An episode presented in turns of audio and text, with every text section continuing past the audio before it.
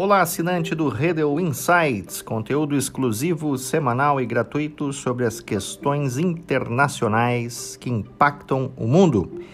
Eu sou César Redel e nessa semana eu gostaria de trazer um assunto muito interessante dentro da geopolítica do Sudeste Asiático que está vinculado diretamente com a questão da vacina ou da geopolítica da vacina.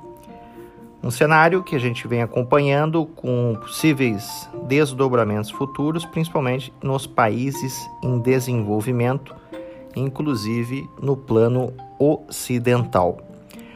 A grande questão está passando nesse momento em relação à geopolítica das vacinas no Sudeste Asiático é que a própria China é cética com as suas próprias vacinas é que a gente fala de dois grandes laboratórios chineses, entre eles o Sinopharm e a Sinovac, que produzem é, as vacinas chinesas que são exportadas é, pelo mundo todo. Dentro de uma concepção de geopolítica de vacina, a China vinha fazendo uma ampla distribuição, inclusive doação de vacinas para países em desenvolvimento, países-chave para o seu processo de expansão econômica global. Muito bem.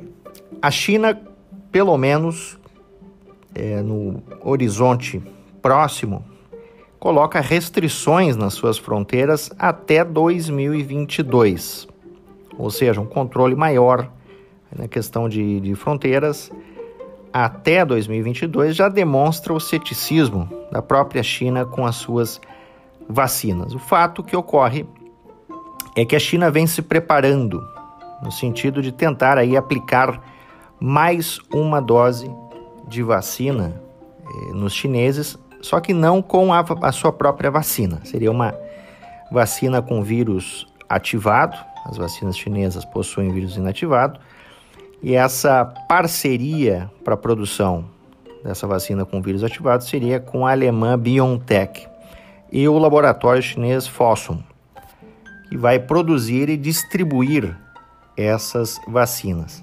Isso é um cenário que vem acontecendo no Sudeste Asiático, principalmente com a emergência da variante Delta, que vem ocorrendo também em países é, no plano ocidental. Portanto, a, a, geopolítica das vacinas chinesas ela vai perdendo prestígio eh, na sua principal região de influência, que é o Sudeste Asiático. É exemplo da Malásia, que já cortou por completo a possibilidade de aplicações da vacina Sinovac chinesa, a Indonésia, que já, já anunciou que vai aplicar uma dose de reforço, principalmente para os profissionais de saúde, que não seja uma vacina chinesa, e a Tailândia, que vai fazer um reforço também com a Oxford AstraZeneca, para suprir essa baixa eficiência das vacinas chinesas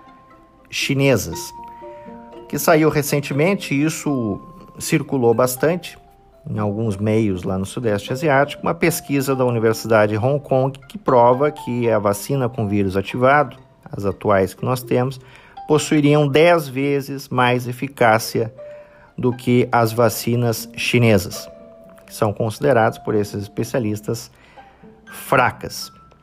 Muito bem, essa reação nos países do Sudeste Asiático, ela vem acontecendo cada vez com mais força e a geopolítica da vacina chinesa ela vai perdendo o prestígio.